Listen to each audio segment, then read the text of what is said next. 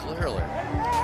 We'll never let you down. Great night. Fantastic night for Drew Brees. Just fabulous. 26 of 32, 222 through the air, four touchdowns. Phenomenal night.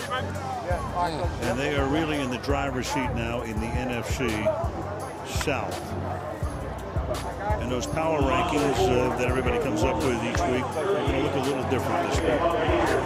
Throw mine out too. Yeah. Wow. Yep. Buenas tardes nuevamente a la sociedad habla. Aquí estamos con, con Leignac Colón y David Colón. Vamos a estar hablando hoy de. Yo sé que a Ligna y a Davidcito le va, le va a encantar eh, esta, este tema. Vamos a hablar del MLB, de, los de los posibles eh, ganadores al, a- al MVP, al Cy Young. Ya ahora mismo. Posible ya- no. ¿Quién va a ser el MVP? Porque aquí no damos Exacto. predicción, aquí damos spoilers. Vamos a estar reaccionando también en la semana número 9 en la NFL, en el fútbol americano. Así que va a estar interesante esta, este, segme- este segmento en la tarde de hoy. ¿Quién quiere empezar? Leinat, David. Bueno, la NFL eh, terminó la semana 9 de lo que es la temporada regular. Esta semana hubo un enfrentamiento que tanto David como yo estuvimos esperando desde antes de que empezara la temporada porque es un enfrentamiento que no siempre se da, ya que pues eh, mi jugador favorito Tom Brady, como saben, eh, tuvo 20 años aproximadamente con los Patriotas de Nueva Inglaterra en la conferencia americana de la NFL, mientras que Drew está en la otra conferencia, la nacional, Drew Brees es el, el jugador favorito de, de David, así que es bien rara la ocasión que estos dos eh, jugadores se enfrenten. Eh, de hecho, antes de esta temporada se habían enfrentado ocasión. en cinco ocasiones, sí, eh, En- teniendo la ventaja, ahora, ahora es la séptima, porque Brady tenía, y esta, esta temporada se enfrentaron dos. Ujú. ahora tiene dos y cinco. Sí, porque al firmar con Tampa Bay, los Buccaneers, pues están en la misma conferencia y este año pues ya se enfrentaron las dos veces. Así que, David, Bueno, mi gente, ahí están viendo ustedes en pantalla el enfrentamiento entre Brice y Brady número 7. Y este fue todo lo que no esperábamos. En lo personal, era lo que yo quería, pero para nada que ninguno esperaba una cosa como esta. Eh, los Saints salieron a jugar defensivamente espectacular y ofensivamente también. El regreso de Davenport para los Saints y de Michael Thomas en la ofensiva, Davenport jugador defensivo, provocó que la dinámica de este equipo se viera como lo vimos en los pasados dos años. Y esto era lo que todos estábamos esperando de los Saints. Esto era lo que todos queríamos ver, un enfrentamiento de calidad eh, de parte de los Saints, porque digo de los Saints y lo que queríamos ver, porque la realidad es que los Tampa Buccaneers estaban jugando espectacular desde que comenzó la temporada, a pesar de esa derrota contra, contra los Saints en la primera semana, ellos, ellos jugaron muy bien para no haber tenido ningún juego de pretemporada y ser el primer juego de, de Tom Brady en la franquicia. Luego tienen una derrota contra los Bears, que pues Nick Foles tiene de hijo a Tom Brady, pero entonces ahora nuevamente se enfrentan a los Saints, tienen a todo el mundo eh, saludable, no al 100% porque Goodwin tiene los dedos rotos, como quiera habido acción, eh, tratando de evitar eh, utilizar esos dedos que tiene rotos. Y entonces los Saints aprovecharon el regreso de Davenport en la defensiva, solo permitieron tres puntos a este equipo de los Buccaneers. Realmente fue impresionante la actuación de la defensiva de los Saints. No habíamos, no habíamos visto en ningún momento una actuación tan dominante de este equipo de los Saints en toda la temporada y también de la ofensiva. Vimos a Drew Brees eh, que realmente estaba certero nuevamente. Eh, el Armstrong, la, la, fortaleza del brazo, la ha ido perdiendo con la edad. Ya no es el mismo brazo que tenía anteriormente, pero lo importante de Drew Brees no es cuán duro pueda tirar la bola, sino cuán certero pueda ser. Y en eso estaba fallando mucho en las primeras nueve, en las primeras ocho semanas. En esta novena semana marcó la diferencia para darle la victoria a los Saints. Tienen un récord de 6 y 2 ahora y los Buccaneers tienen un récord de 6 y 3. Pero ¿qué pasa? Que los, que los Saints tienen el tiebreaker de terminar empatados. Así que tienen ventaja de medio juego y posiblemente si terminan empate, los Saints se llevarían la división. Así que son buenas noticias para los fanáticos de los Saints, pero la realidad es que es preocupante lo que vimos de Tom Brady. Reina, solamente utilizaron cinco jugadas terrestres en este juego y realmente fueron cuatro, porque la última, la quinta, fue cuando dieron rodilla para acabar el juego, que faltaban solamente eh, varios segundos y eso cuenta como un rushing attempt y desde el 4 hubieran, hubiera sido el equipo con menos attempts de rushing en la historia de la NFL, pero ahora lo empataron. Este equipo de los Buccaneers tiene todas las piezas, todas las piezas ofensivas. Yo no creo que es alarmante lo que vimos contra los Saints. Yo creo que fue algo atípico, aún así. En el sentido, cuando me refiero a alarmante, es que vamos a ver este equipo que va a hacer daño en los playoffs. Pero con lo que yo vi este domingo, puedo estar seguro que lamentablemente los Buccaneers no van a ganar el campeonato. Eso pues sí es alarmante para los seguidores de Tampa Bay y me para incluyo. los seguidores de Tom Brady realmente, no de Tampa Bay. De Tampa Bay ha llegado a los playoffs. Sé que hay mucha Oye, gente lo va a que seguir. en los playoffs, pero Es alarmante, David, porque como tú mencionas, ya son eh, siete enfrentamientos que Tom Brady ha tenido con Brees y esto es una básicamente una batalla entre quizás dos, los mejores dos corebacks en la historia. Y, Eh, y a veces cambiaron el, el, el líder en la historia en touchdown. Este juego Sí, eh, eh, ellos se pasan eh, rompiendo récord, empatando. Sí, pero entonces Brees tiene la ventaja en los enfrentamientos. eh, en los touchdowns. cinco juegos, o sea, de los siete juegos le ha ganado cinco a Tom Brady. O sea, entonces, tú, siendo Tom Brady, ¿cómo tú te sientes de, de, de tener ese, esa marca contra un coreback que, que está en el debate contigo, como el GOAT, Bueno. básicamente? Es sencillo. Él me ganó cinco veces. Yo, yo le he ganado dos. Pero ¿quién tiene más sortija? Brice tiene solo una. O sea, que el debate del GOAT, el debate del GOAT no se define con Exacto. este. Al final Si de no, lo que debería ser importante Pero no lo, ayu- no lo ayuda en nada. para- y para los fanáticos es quién, quién tiene más sortija. y que, O sea, tú, pero tú más que tienes dos y cinco contra Drew Brees. Pero es que de- es depende de lo que queramos analizar. Yo creo que tú específicamente, Reina, te estás refiriendo a lo alarmante que es Tom Brady contra Drew Brees. Eso no importa. Claro, es que te lo digo porque para mí es casi igual de alarmante que, cambiando de tema, Roger Federer contra Nadal. El dominio que tiene Nadal sobre Federer. Pero ¿qué tiene que ver, qué tiene que ver esa conversación de Federer y Nadal cuando los dos sí tienen la misma cantidad de Grand Slam con Brees y Brady? Realmente Que, no lo- que los dos son, están en la conversación como el GOAT, pero entonces todas las no. victorias que tiene Nadal sobre Federer, Drew Brees es mi jugador favorito. Drew Brees no, no es, mi jugador, es mi jugador favorito y no está cerca de esa conversación. Está Además- cerca de ser uno de los mejores eh, de ser uno de los mejores, posiblemente top 5, quizás top 3, pero para nada que el GOAT, na- para nada, porque solamente tiene una sortija. Sí es de los, de los jugadores más certeros y, y quizás de los, de los mejores jugadores ofensivos, pero la realidad es que lamentablemente solamente un Super Bowl tiene que, tiene que conseguir otro y con, con este año consiguiendo otro, tampoco para mí le, pasa- le, le va a pasar a Brady. Yo lo que pienso conversación, que le- en, mi, en mi opinión, debería ser quién va a ganar este año. O sea, quién, es, quién tiene mejor equipo, los Saints o los Buccaneers, este 2020, porque el GOAT para mí no, no viene al caso. Yo, yo pienso, David, que el- el- la Leina está alarmado por, por el hecho de que ellos están ahora compitiendo eh, en la misma liga están, y están en la misma división. Eh, ya eso trae, trae una conversación porque de ellos enfrentarse, ¿verdad? De, de los dos equipos pasar, ya no va a ser, ya no, ya no va a haber ese hype de que ambos corebacks, o sea, Tom Brady y Drew Brees se van a estar enfrentando en el Super Bowl. Ya aquí es quién va a ir para el Super Bowl. Y Exacto. eso es lo que Leina está, lo que, lo que Leina está trayendo en la conversación, que ahora estar en la misma, en la misma división, si Drew Brees sigue, ¿verdad? Dependiendo cuántos años suponga- supongamos que los Saints le ganan a los Buccaneers en los playoffs. ¿Cambiarían de parecer? Seguro que no. todavía no.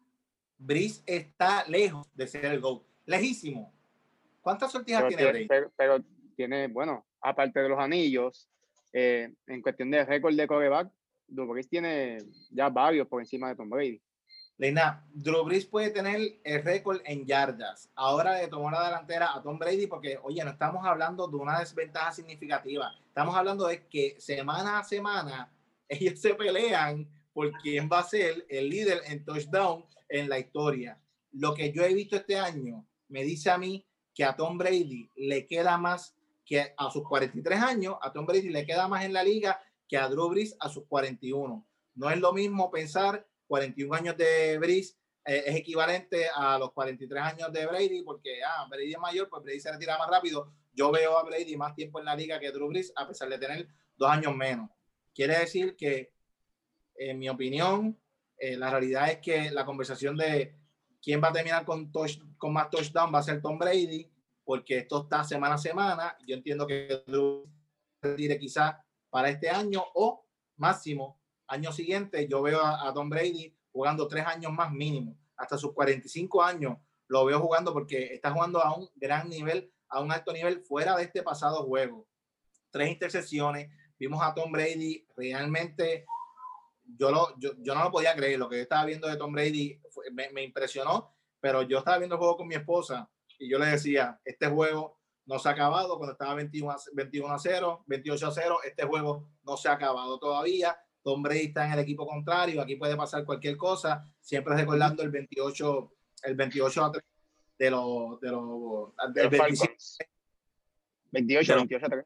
28 a 3 de los Falcons en el Super Bowl contra los, Patriots. Ahora, cuando ya yo lo vi, a final del tercer cuarto, el que tiró otra intercepción, yo dije, ya el juego se acabó.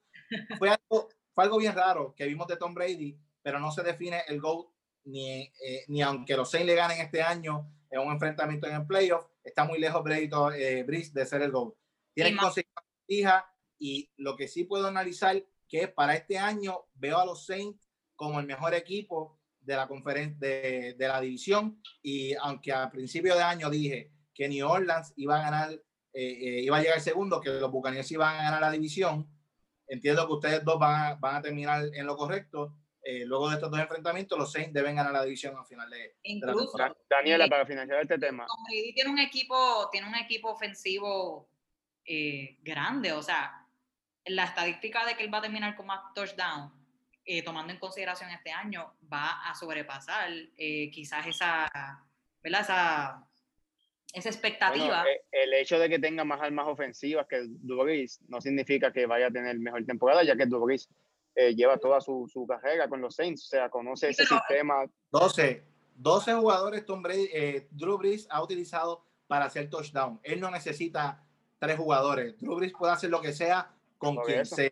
Es impresionante. No, yo lo la sé, pero que tiene con Sean Payton la estadística de que Tom Brady terminaría con más touchdown, tomando en consideración lo que tú dijiste, David, que él va a estar eh, más años que Drew Brees en, en, en la, la, liga. liga y más este año en que Tom Brady tiene más piezas ofensivas, es mucha más la posibilidad y más números que él puede, que puede aumentar en su, en su estadística de, de touchdowns. Aunque la realidad es que al no haber hecho ningún touchdown, eso, eh, pues ahora Drew Brees toma la ventaja sobre, de, eh, sobre Tom Brady de tres touchdowns, eh, tiene 364, si no me equivoco, mientras Drew, eh, Tom Brady se quedó en 361. Quizás este año terminan empatados, quizás Brees termina al frente, pero a largo plazo, pues ya sabes, yo entiendo que Tom Brady va a terminar con más touchdown. Es alarmante lo que vimos de, los Buccaneers para un enfrentamiento contra los Saints en los playoffs, pero vamos a ver un equipo de, los Buccaneers que se va a recuperar de esta desventaja. Daniela, ¿quieres agregar algo de, de lo que viste en esta semana 9 en la NFL?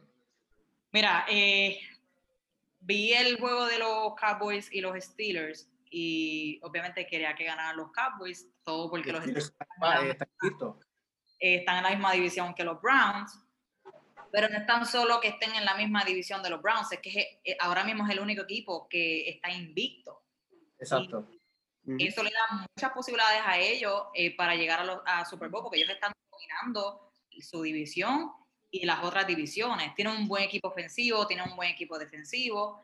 Eh, su quarterback, Ben, eh, un trabajo espectacular. Ahora mismo eh, no sabe, eh, se había lesionado eh, durante el juego, pero él dijo que no es nada de qué alarmarse, que él, él está bien. Así que para mí ese, ese juego fue cerrado. No fue el mejor juego de Steelers, eh, aunque ellos ganaron. Tuvieron la... importa? Exacto, pero no importa. que los Cowboys, que es un equipo que ahora mismo eh, Dick se lesionó, es un, uno de los mejores jugadores defensivos. tienen, eh, a pesar de que sean novatos, eso les quita eh, más profundidad y posibilidades a que ellos eh, puedan estar primeros en su división. Pero, aún así, fue un excelente juego, fue, fue, fue cerrado, porque eso fue los Steelers, ¿los ves como posibilidad, como, como contendores reales a llegar a Super Bowl en la AFC? Yo no lo quería creer. el, el- el récord demuestra de que son los favoritos en la conferencia. Exacto. Eventualmente, semana tras semana, están, están demo- demostrando que son, son, son una amenaza para llegar a Pero Super los favoritos Que para algunos sí, para otros no. para, Para ti. Para mí no. Yo Para ¿Y estoy. quiénes son los favoritos? Los campeones, los Chiefs. quiénes son los favoritos y te puedo leer la mente, Daniela. Los Chiefs son los favoritos en la AFC, mi gente. Eh, ese equipo es una amenaza. eh, Y, y más después de firmar a Le'Veon Bell. Sí, no, definitivamente. Patrick Mahomes va a ser el MVP luego de que lamentablemente eh, Russell Wilson tuviera mal- un- una mala semana, eh, cuatro ten- turnovers, eh, eso le, le, le daña las posibilidades para el MVP para este año, mientras que Mahomes sigue escalando, escalando, escalando. Vemos a este muchacho sin freno.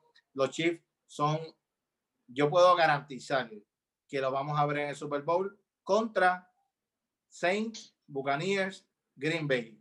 Son los favoritos para, para llegar, en mi opinión, y los Rams pueden estar ahí amenazando, pero para mí uno, uno de esos cuatro equipos va a pasar a jugar contra los Chiefs, sin duda alguna. ¿Ustedes piensan que los Packers no es un equipo que tenga posibilidades de ir al Super Bowl?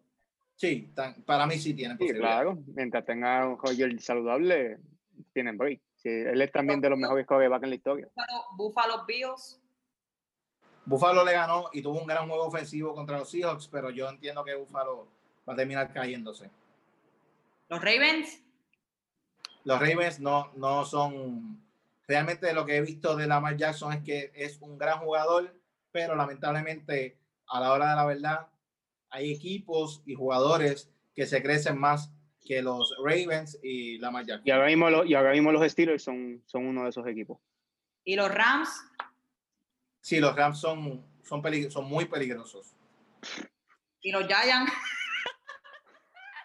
Bueno, mi gente, aquí análisis de la, de la semana 9 de la NFL. Eh, vamos a seguir tocando el tema de NFL, mi gente. Si hablemos o analicemos algún equipo particular, nos lo puede dejar saber. Aquí tiene nue- nuestra opinión. Eh, realmente hacemos un análisis responsable, como siempre se lo mencionamos, y de esa misma línea nos vamos a ir con el análisis de quiénes van a ser los ganadores al premio de MVP en la Liga Nacional y en la Liga Americana y los ganadores del Cy Young en la Liga Nacional y la Liga Americana. Importante recalcar, ya los ganadores del premio del Manager of the Year se anunció, eh, fueron Kevin Cash, el manager de los Dodgers de Los Ángeles, discúlpame, de los Tampa Bay Rays. y, y mientras en la Liga Nacional, eh, No, él- para los Marlins, que Daniela predijo que los Marlins podían hacer daño con un equipo joven, eh, con los casos de coronavirus. Daniela bien dijo que este equipo podía bien crecerse con, con todas estas adiciones y el arquitecto de que los Marlins hayan hecho esto fue Don Mattingly, que merecidamente ganó el premio al manager del año. Mientras que el ¿Están, en del año, están en desacuerdo con cualquiera de estos dos premios? El No, de Kevin nada. Cash o el de, No, defensivo. Ujú. ¿Y el de novato? Montoyo pudo, el boricua Charlie Montoyo pudo haber, lo pudo haber ganado porque Toronto se adelantó para llegar a los playoffs en este Sí, año. pero lo que hizo Kevin Cash con Tampa Bay en la temporada regular fue sí, no, impresionante. es, es memorable, es la realidad. Nadie, o sea, no es que nadie esperaba que Tampa Bay llegara a la final, pero mantuvieron el, me- el mejor récord en su liga y llegaron a, a la Serie Mundial. ¿Qué más? ¿Qué más? Y, y más cuando se les lesionó por, va- por varias semanas, eh, quizás el mejor lanzador de ellos, Char- Charlie Morton. Aún así, llegaron primero en la liga. Vencieron a los favoritos, que eran los Yankees, así que eso es otro, otro dato. eh, Sí. que- Bueno, yo favorito antes de la temporada, porque durante la temporada yo creo que los Rays se convirtieron como favoritos para llegar al- a la Serie Mundial. Sí, los Yankees tuvieron muchas lesiones, así que Pero, mi gente, eh, el premio de novato del año Luis Robert se enfrió completamente en septiembre, mientras que Kyle Lewis también tuvo un gran, un, un gran mes de agosto y tuvo también un grandioso mes de, no, no tan bien como el de agosto, pero tuvo un, un buen mes de septiembre para ganar. Primer el novato, del año, primer novato del año para Seattle desde Ichigo Suzuki. Exacto. Wow. Y en la, en la Liga Nacional, Devin Williams, revista de los Brewers de Wow. los de Milwaukee, los Brewers de Milwaukee, que lamentablemente no, no dio acción en esa última serie, en la serie contra los, los Dodgers, porque se lesionó. Tuvo una gran temporada, punto 33 de efectividad, eh, 52 puntos. La que estos dos son chiveros. Sí, 52 Ay, ponches en santo. 23 entradas. Realmente Devin Williams merecidamente ganó el premio al novato del año y Cronward, Cronward Primer de premio del novato Diego, del año. Primer premio del novato del año para Milwaukee desde Ryan Brown. Exacto.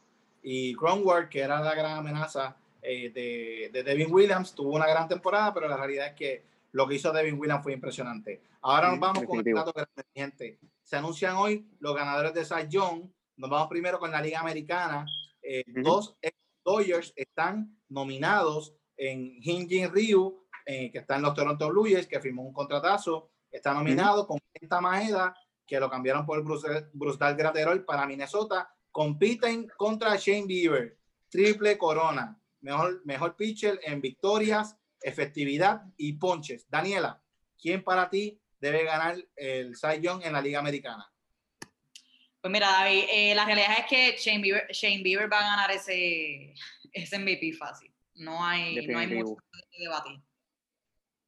Una pena que haya, que haya lucido tan mal en, en esa salida contra los Yankees en, en la postemporada, pero así es el béisbol.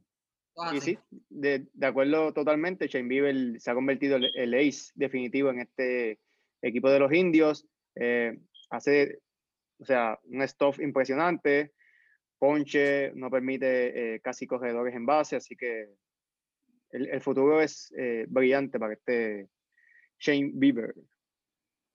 No, la realidad es que, como, como bien dijo Daniela, no está ni, ni cerrado. Eh, Shane Bieber eh, va a ser fácil el ganador al Cy Young. Eh, ya mencioné, líder en, en victoria, en efectividad, en ponche. Fue el mejor pitcher para mí, no solo en la Liga Americana, sino de las grandes ligas. Y apenas 25 años, así que le queda todavía.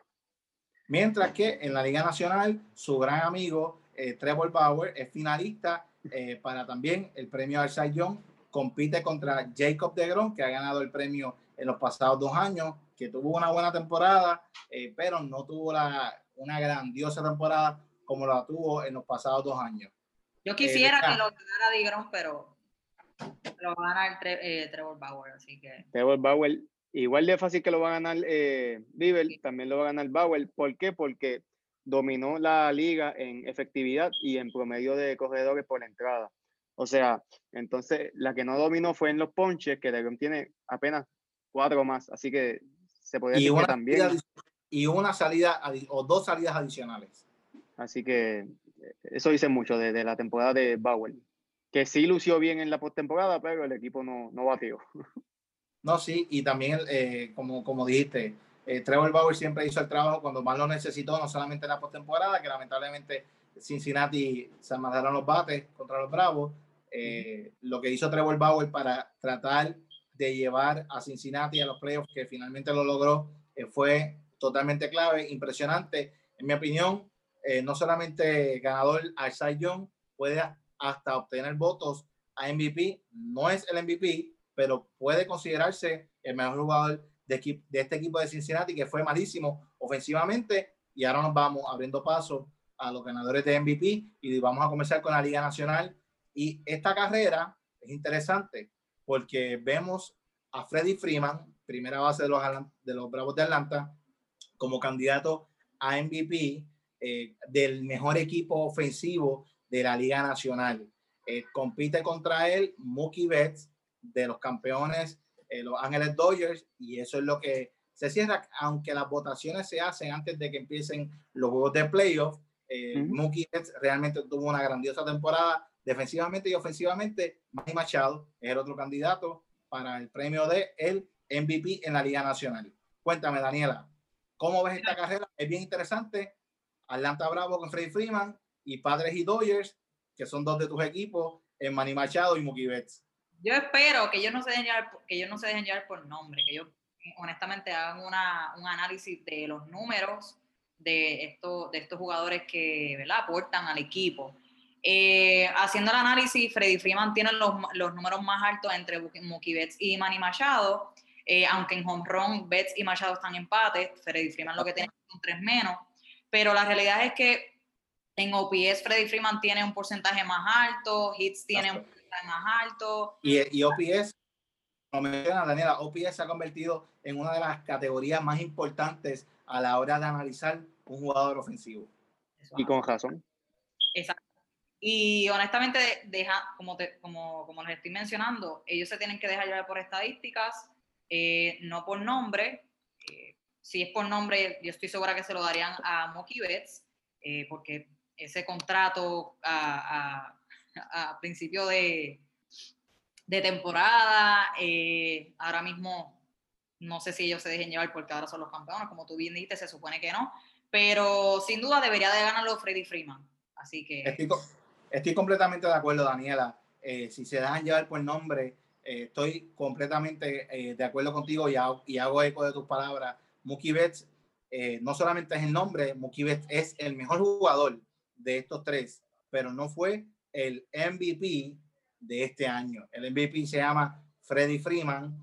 Freeman, que le dio coronavirus antes de que comenzara la temporada, vino a batear. Y no solamente vino a batear, también es un excelente jugador defensivo en la primera base, uno de los mejores en la Liga Nacional. Eh, esa, esa es la clave por la que va a ganar el, premio, porque Mookie Betts lo ayuda mucho de que es una estrella eh, defensivamente, pero al Freddie Freeman también ser, como tú dices, élite en primera, es un y que, no que independientemente Mookie Betts haya jugado más, eh, más, más bases. Más eh, exacto. Eh, Freddy no la, la, la parte defensiva también. Así que tanto en la ofensiva y defensiva, Freddy Freeman sobresale eh, sobre, por encima de Manny Machado y Mookie Betts, así que no, debería, de haber un, un, un debate en, en número y, y, y, en lo que aporta tanto en la ofensiva y en la defensiva. Es, es bien interesante porque hay múltiples maneras de analizarlo. Eh, la realidad es que Mookie Betts se convirtió en el mejor jugador de este equipo de los Dodgers cuando Corey Bellinger, pasado MVP, no tuvo su mejor temporada. Eh, Max Monsi tuvo también una temporada eh, muy mala. Y si Mookie Betts no jugaba como jugó para este equipo de los Dodgers, eh, San Diego ganaba la división. No terminaban, no, ganaban la división, pero no terminaban como el mejor récord de la Grandes Ligas. Los Tampa Bay Rays pudieron haber sido el mejor récord. Esa fue la diferencia. Mookie Betts en este equipo de los Dodgers, pero hay que mencionar que Marcelo Zuna también fue un gran impacto para este equipo de los Bravos. Eh, no solamente Marcelo Zuna, Ronald Acuña tuvo una gran temporada, mientras que en los San Diego Padres el MVP hasta, hasta septiembre era Fernando Tatís.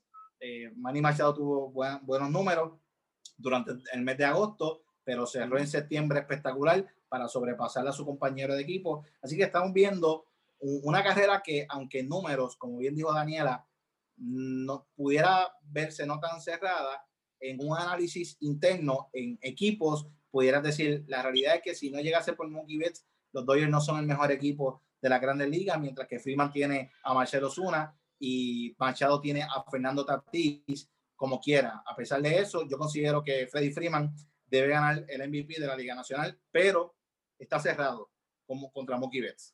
Oye, no, no es tan solo, no solo eso, David, es el hecho también que si se dijera que Atlanta Bravo se eliminó en la primera ronda de la postemporada o no hayan pasado a los playoffs, pues ahí tú dices, ah, pues Freddy Freeman no está cerca de, de ganar el MVP de Mookie Pero, la realidad es que la postemporada no influye, no, no, debe influir en lo que es el. No, yo lo sé, yo lo sé, pero tú te das cuenta el gran jugador que es Freddy Freeman también por, por, por lo que trajo en, sí, la, importancia para el equipo. A, a, a la semifinal, o sea es, es, honestamente es un jugador valioso para ese equipo, aparte de los números. Leina, para sí, eh, Freddie Freeman, definitivamente. Eh, la única ventaja que tiene Mookie Betts eh, sobre Freeman es en las bases robadas y eso tampoco es que se robó 30 bases, así que Y en fue de jonrones. Freeman. Jonrones también. Y en jonrones. Ajá. No, no, tampoco es una diferencia, una, ¿verdad? Tan, tan larga, pero porque si es por eso, pues tienes que tomar en consideración a Manny Machado, que tiene la misma, el mismo porcentaje que, que, que Mookie Sí, no, me, no me refiero a la ventaja en números, me, me refiero a, a las capacidades como jugador que tiene eh, Mookie Betts sobre Freddie Freeman, porque Fre- Freeman es eh, bueno defensivamente y ofensivamente.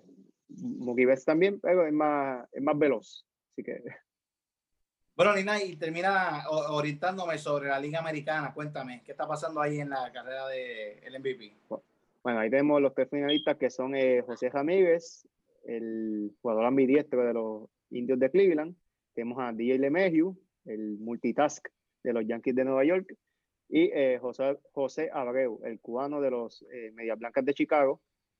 Estos son los tres candidatos que fueron escogidos para este premio jugador más valioso. A mi entender, eh, se lo va a llevar el agente libre, DJ LeMahieu de los Yankees de Nueva York. Eh, una otra temporada impresionante para este eh, primera base, segunda base, tercera base. Así que DJ LeMahieu debe convertirse en jugador más valioso de esta temporada 2020. Bueno, yo, yo entiendo eh, que la realidad es que Número, David, número, déjate llevar por número, no por nombre. Sí, yo entiendo que, que José Abreu es el MVP de la Liga Americana. Eh, la realidad es que lo que hizo Abreu para este equipo de, de los White Sox, sí Tim Anderson tuvo también una gran temporada, pero José Abreu fue el alma de este equipo, fue el jugador más importante para este equipo de los White Sox. Eh, desde que empezó la temporada fue uno de los mejores jugadores ofensivos eh, para guiar a los White Sox a ser uno de los mejores equipos en la, en la temporada y estuviera, estar a punto de ganar la división, una división bien, bien, bien competitiva con Minnesota y con Cleveland.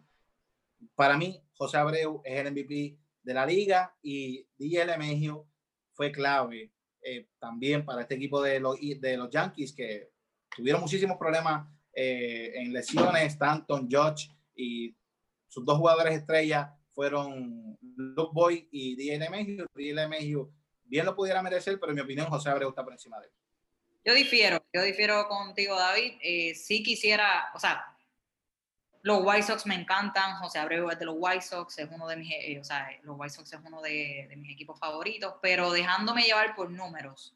Eh, tiene mejores números tanto ofensivos y defensivos que José Abreu.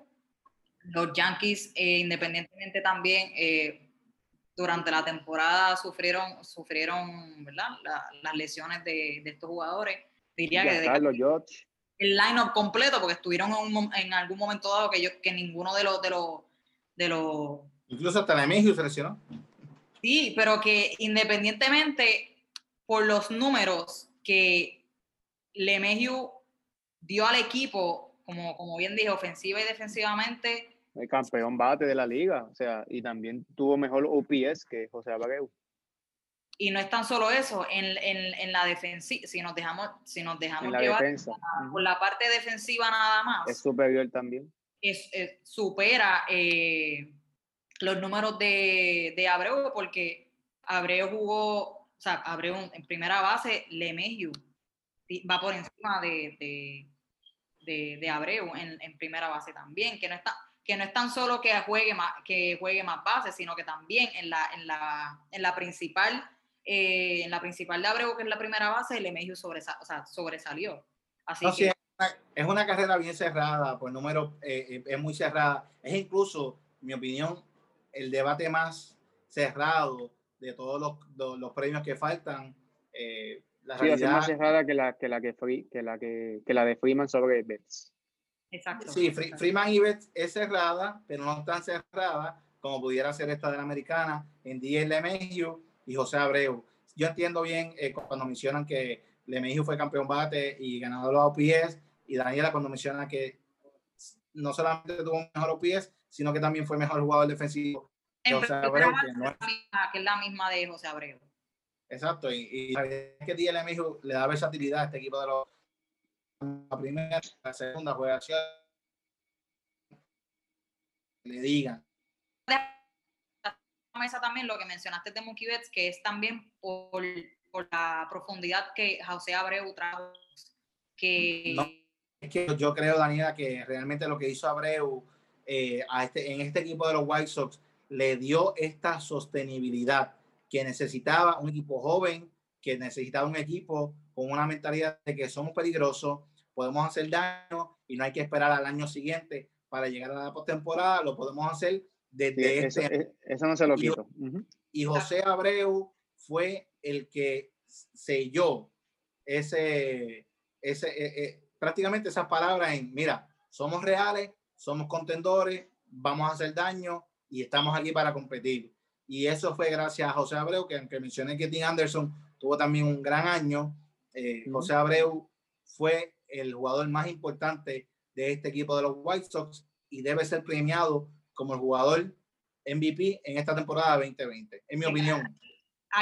Aquí el punto es darle que. Ramírez no debe entrar en debate, ¿Cómo es? ¿Cómo es? pero va por, por- va por debajo de, de, de y de José Abreu, que Sí. tampoco está en Efectivamente. eh, Fue el, cerrado. mejor, fue el mejor jugador ofensivo de los indios, pero un equipo que es un asco ofensivo, cualquier persona puede ser el mejor jugador ofensivo. Oye, Bueno, cuéntame, ¿cuánto nos queda? Ya, ya sabemos que terminamos. Así que digan sus redes sociales. Pues mi gente, eh, lamentablemente no vamos a poder hacer el clutch, se nos está acabando el tiempo, así que rapidito. David Mr. Sport, David Mr. Sport en Twitter, me pueden seguir en David Mr. Sport, mientras que en Instagram, Facebook, Mr. Sport TV, Mr. Sport TV, en Instagram con los underscore, lo van a ver, que Alena lo va a poner. Y no, no se olviden de seguirme en mi canal de YouTube, estamos inactivos últimamente, pero vamos a volver a tirar videitos de NFL, de los resúmenes semanales y de fútbol soccer también lo vamos a hacer. Mr. Sport TV en YouTube, Mr. Sport TV.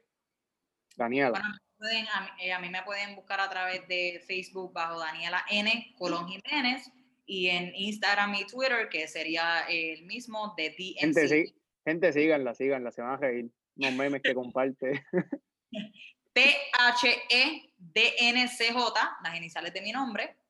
Así que no se pierdan eh, esas descargas que yo doy Estas semanalmente. aventuras. Eh, son- exacto, es algo bien interesante, así que síganme, por favor. A mí me siguen a través de Leinat CJ, Leinat CJ.